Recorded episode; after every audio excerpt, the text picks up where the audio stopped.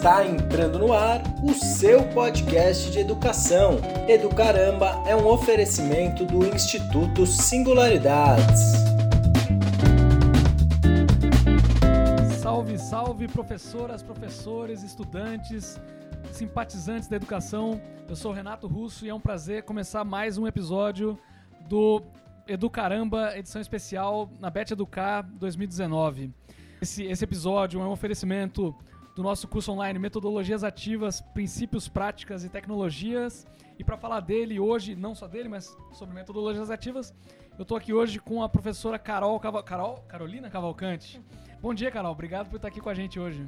Obrigada, prazer é meu. Falar de um assunto tão gostoso, né? Que é metodologias ativas. Então, Isso aí. é um prazer estar aqui. Que legal. Bem-vinda. É, Carol, pra gente começar o nosso bate-papo aqui, a gente costuma perguntar pros nossos convidados como é que era, como você, como esse convidado, essa convidada era quando criança. Então, minha pergunta é, como é que era a pequena Carolzinha é, na escola, lá no ensino básico? Conta pra gente um pouquinho. Olha, eu acho que eu era cheia de perguntas, viu? Coitado dos meus professores.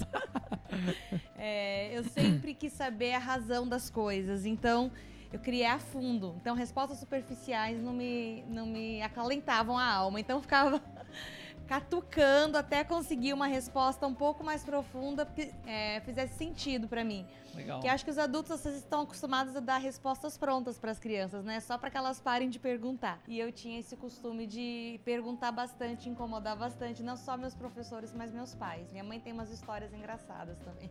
Que legal, legal. Carol, falando em resposta, não uma resposta pronta, mas uma resposta simples. Minha mãe é uma leiga em, em- em educação, ela não conhece, faz muito tempo que não frequenta escola, mas eu preciso explicar pra ela o que, que- o que são metodologias ativas. Como é que eu explico pra minha mãe? Opa! Uma resposta simples, é. Ok, então vamos partir da onde todos nós passamos, que é uma escola tradicional. Todos nós, assim, nossa geração, né? Aham.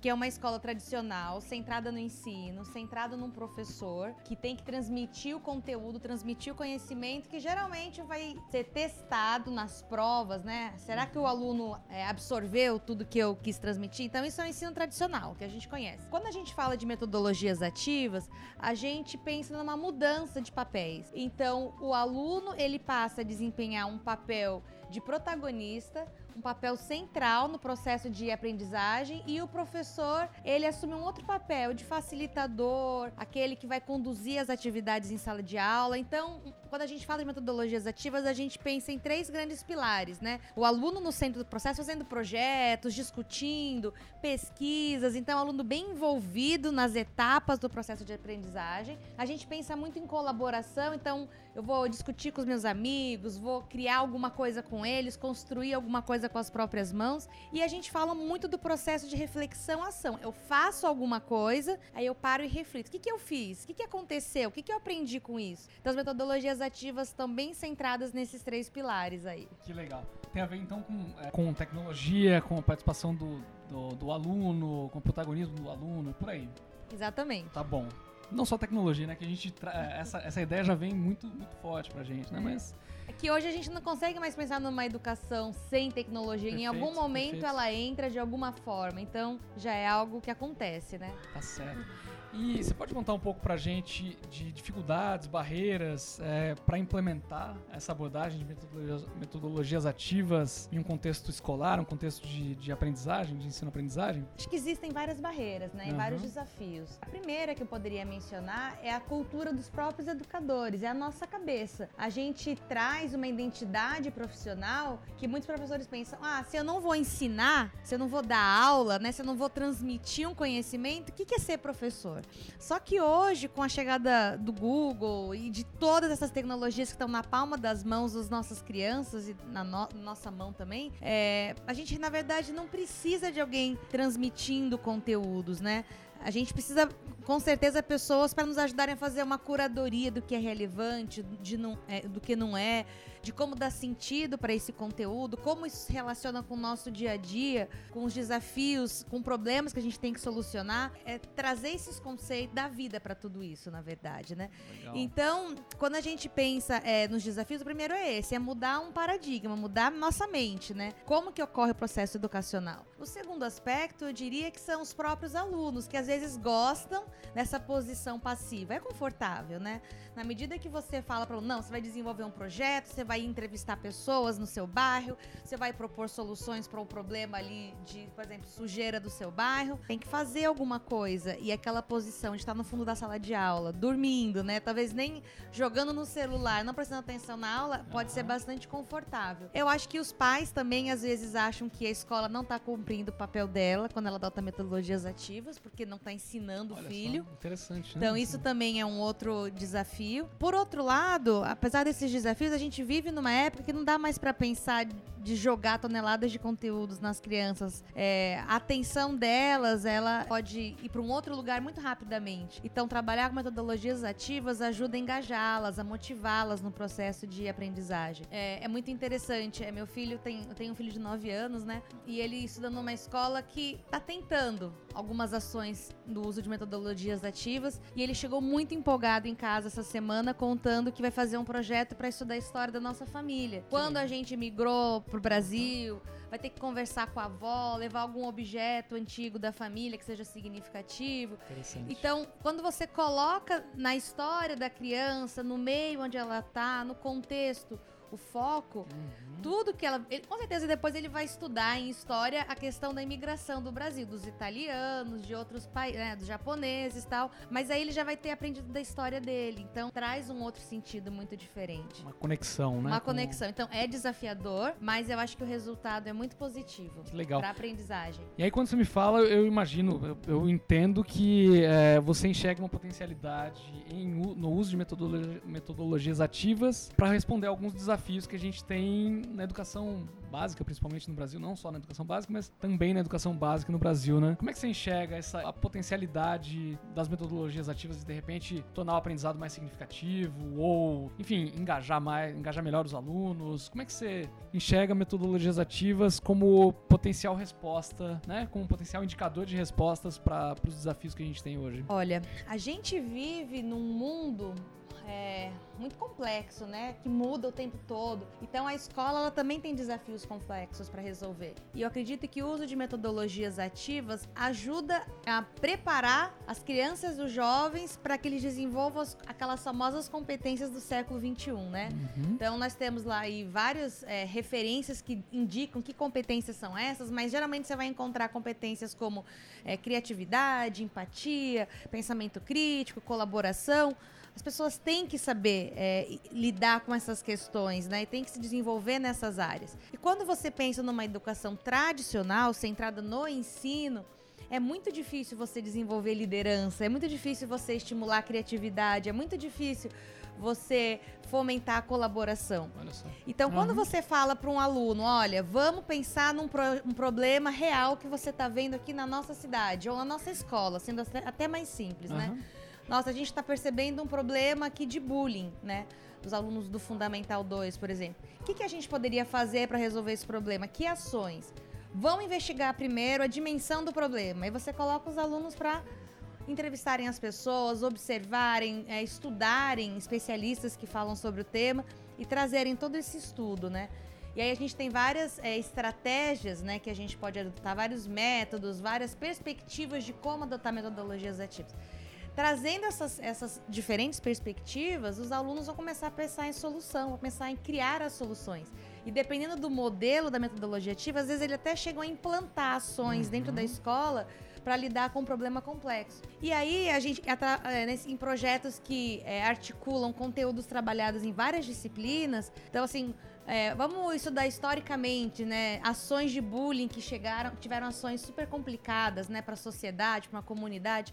Então, nesse estudo, eles vão avançando na língua portuguesa, em história, em geografia, em, outra, em inglês, em outras áreas, né? Enquanto eles desenvolvem essas competências fundamentais. Que legal. E um professor, uma professora é, que tem um papel super importante né, nessa, na, na implementação né, de, de, uma abordagem baseada em metodologias ativas, como é que ele pode se preparar, o que, que, ele, que ele pode fazer, o que, que, que, que tem. Uh, precisa se formar de novo, precisa. Enfim, como é que ele, como é que ele se prepara para uma outra para essa realidade, né?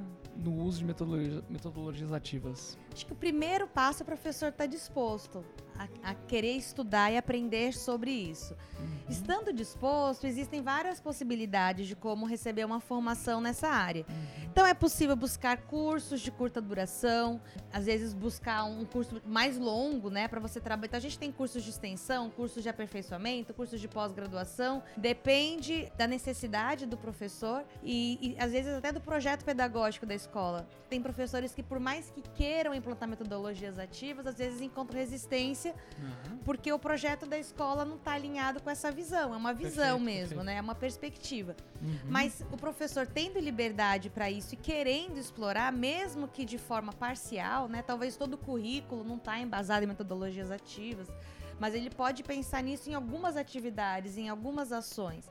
É, eu acho que tem que correr atrás Tá. um pouquinho e principalmente praticar Legal. né? Colocar na prática, pensar como articular aquilo que ele está vendo no curso, no programa, né?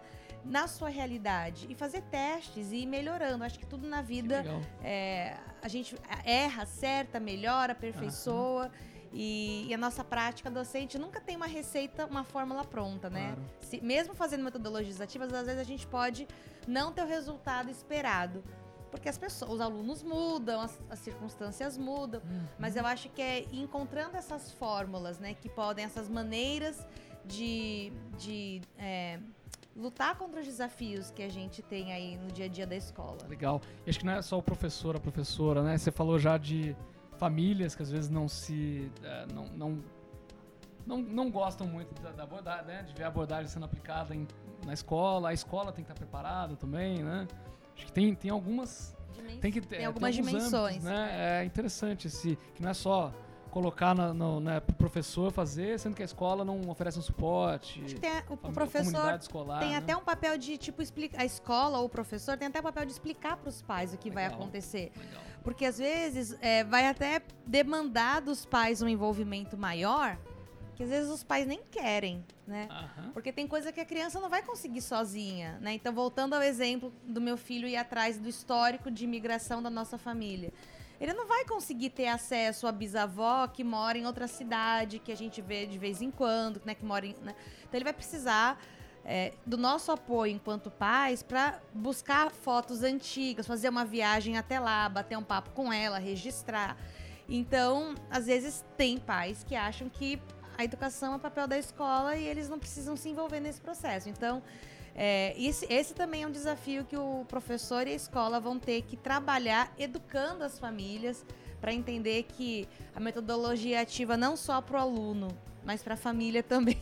Legal, é interessante. Vai mexer isso. com todo mundo. É, que legal, né? Carol, eu queria que você contasse um pouquinho do curso que a gente está lançando, né? Um curso de extensão online, foi produzido pela, pela, em parceria, né? Do, Instituto Singularidades com a Carol, com a professora Carol. Queria que você contasse um pouquinho pra gente como é que ele é estruturado, o que, que você traz de referência, formatos, como é que é esse curso? Olha, é um curso online, aí eu vou olhar para lá para falar pro pessoal que tá beleza, assistindo. vai lá. É um curso online que foi preparado com muito carinho para professores, para educadores, para gestores que querem conhecer melhor as metodologias ativas e aplicar também. Então ele vem com três grandes dimensões. Primeiro é a dimensão de conhecer um pouquinho do embasamento teórico, dos princípios que fundamentam o uso de metodologias ativas. Então a gente vai falar um pouquinho de abordagens pedagógicas como conectivismo, como é, o construtivismo, socioconstrutivismo, que vem embasando e justificando por que, que é importante a gente colocar o aluno aí no centro do processo, né? Por que, que é importante o aluno colaborar, aprender com seus pares, enfim. Então esse é o primeiro âmbito. Mas a gente não pode ficar só na teoria, né? Então vem o âmbito de prática. A gente vai trazer casos, a gente vai apresentar é, situações problema e a gente vai fazer com que o participante pense como eu posso aplicar as metodologias ativas no meu contexto, na minha escola, na minha sala de aula. E aí vai ter um projeto, né, que a gente vai propor que seja realizado, onde você vai ter a possibilidade de, seguindo um passo a passo que a gente criou, bem, bem didático, né? Legal. De pensar é, em onde seria interessante, onde faria diferença a aplicação de metodologias ativas lá no seu contexto profissional. Mas a gente Bacana. também avança, né? A gente também aborda do curso a questão das tecnologias. Porque muita gente fala, ah, eu já trabalhei com aprendizagem baseado em projetos, por exemplo. Mas dá para fazer isso usando tecnologia? O que, que você acha, Renata? Eu, eu acho que sim. Você acha que Acho sim? que sim, acho que sim. Você sabe como? Não. Então faz o curso. Boa. Então o Me pegou. Não, no curso a gente explora diversas tecnologias que vêm para apoiar o uso de metodologias ativas na escola. Não são todas as tecnologias que viabilizam o- as metodologias ativas. Na Perfeito. verdade, o professor, o educador vai acabar usando um mix de tecnologias, né? Então vai juntando aí várias referências para poder é, trabalhar com isso na escola. Então esses três âmbitos vão ser trabalhados no, no curso. Que legal. É um curso com 20 horas de duração, é isso? Isso, 20 horas. Tá. O que, que significa isso? Significa que alguém. Não é que tem 20 horas de vídeo, por exemplo. Alguém. Um, um- uma- um professor ou uma professora que queira fazer o curso, que ele tem. Ele precisa se dedicar pelo menos 20 horas para fazer é isso. Isso, a gente organizou o curso em algumas unidades de estudo.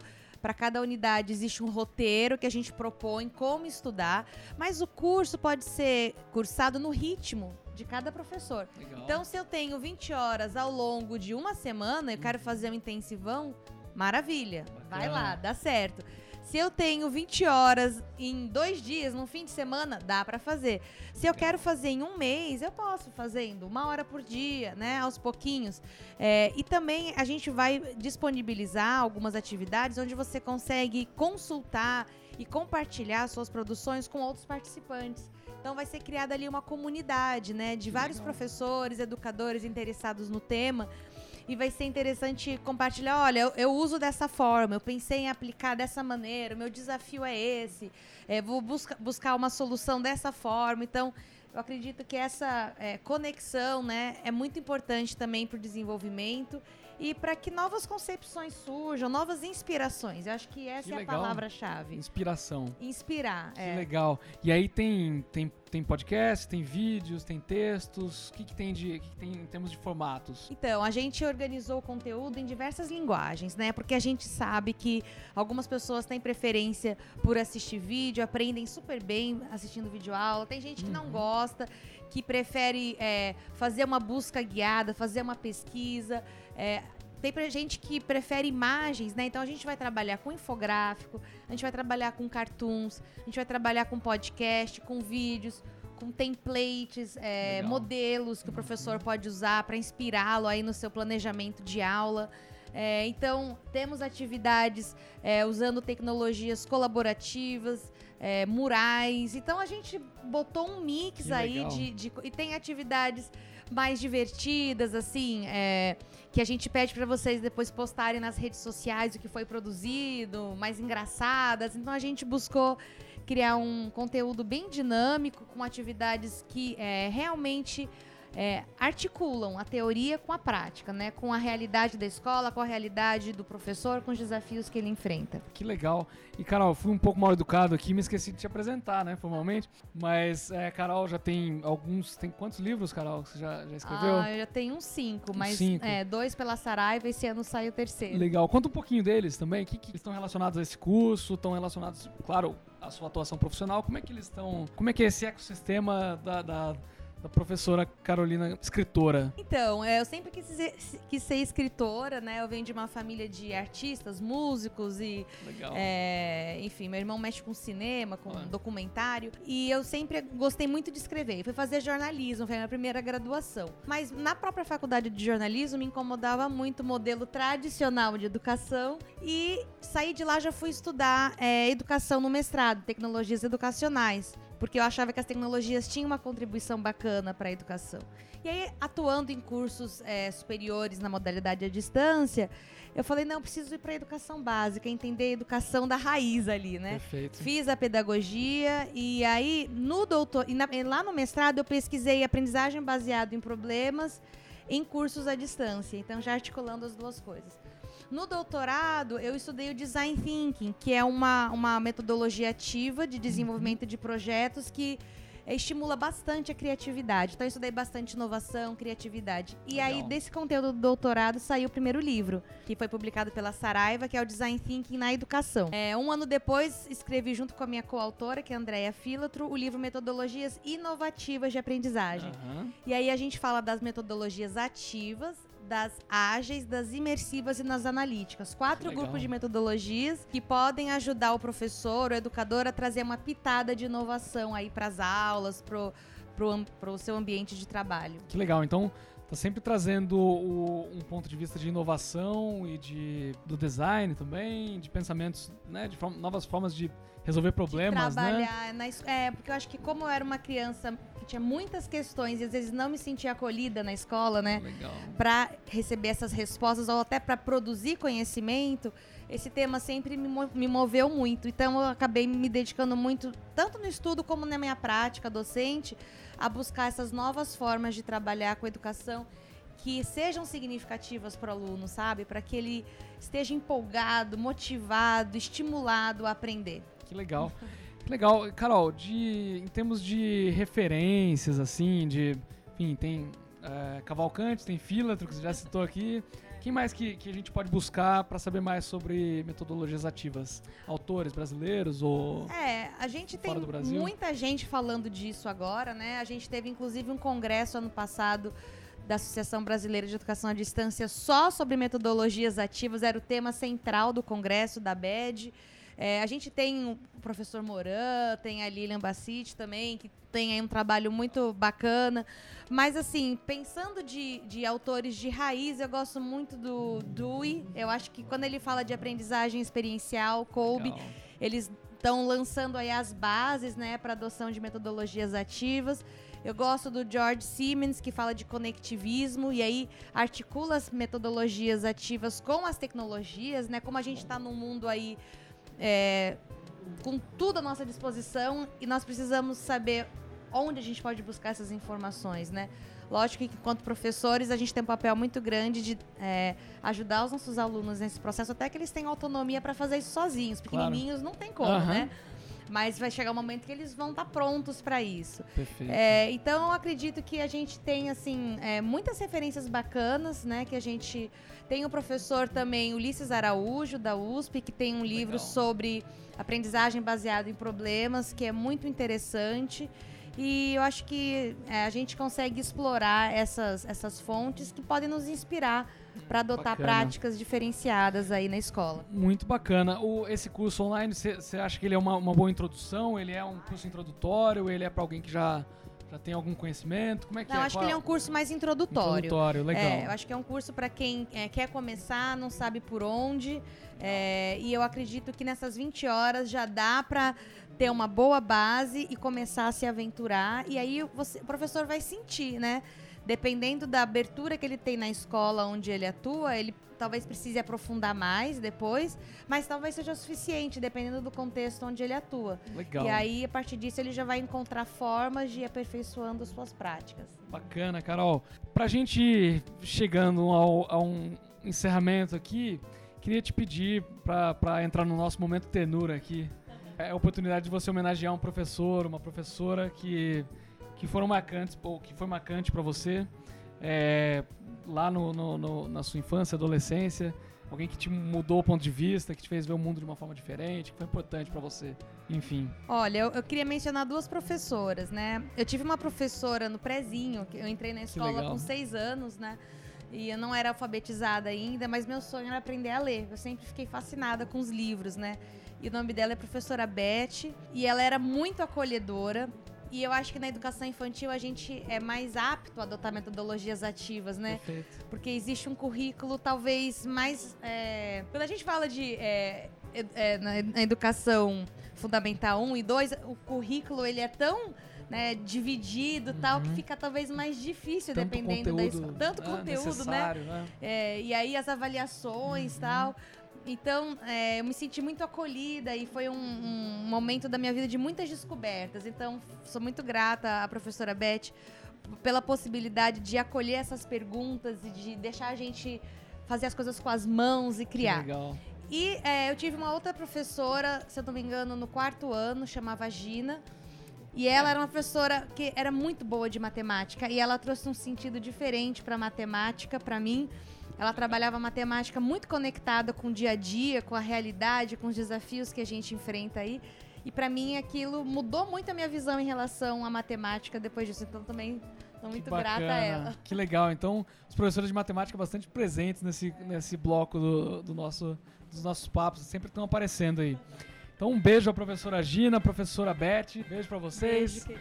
É, então, em um oferecimento do nosso curso online em Metodologias Ativas, Princípios, Práticas e Tecnologias, produzido, concebido e produzido pela, pela professora Carol. Esse foi mais um episódio do nosso Educaramba, edição especial Bet Educar. Carol, muitíssimo obrigado por estar aqui. É, você é muito bem-vinda, você mora nos nossos corações aqui, do Singularidades. A gente está super satisfeito com o que a gente está fazendo com você, inspira bastante. Muito obrigado por estar aqui. Obrigada, prazer foi meu. Um abraço, pessoal. A gente Valeu. se vê no curso. É isso aí. Valeu, gente. Um beijo, Tchau, até já. tchau.